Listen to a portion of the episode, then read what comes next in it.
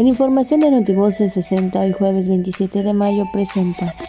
Los maestros de la educación ya están preparados para el cierre del ciclo escolar 2020-2021 a través de clases presenciales o en línea, aseguró el secretario de Educación Ricardo Cocambranis.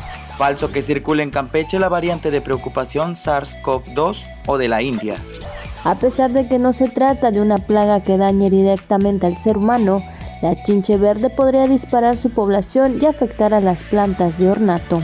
En Campeche, productores apícolas y ganaderos recibirán capacitación virtual a través del Instituto Nacional para el Desarrollo de Capacidades del Sector Rural. El lunes dará inicio jornada de vacunación contra el COVID-19 en Calquini, Chacán y Tenabo.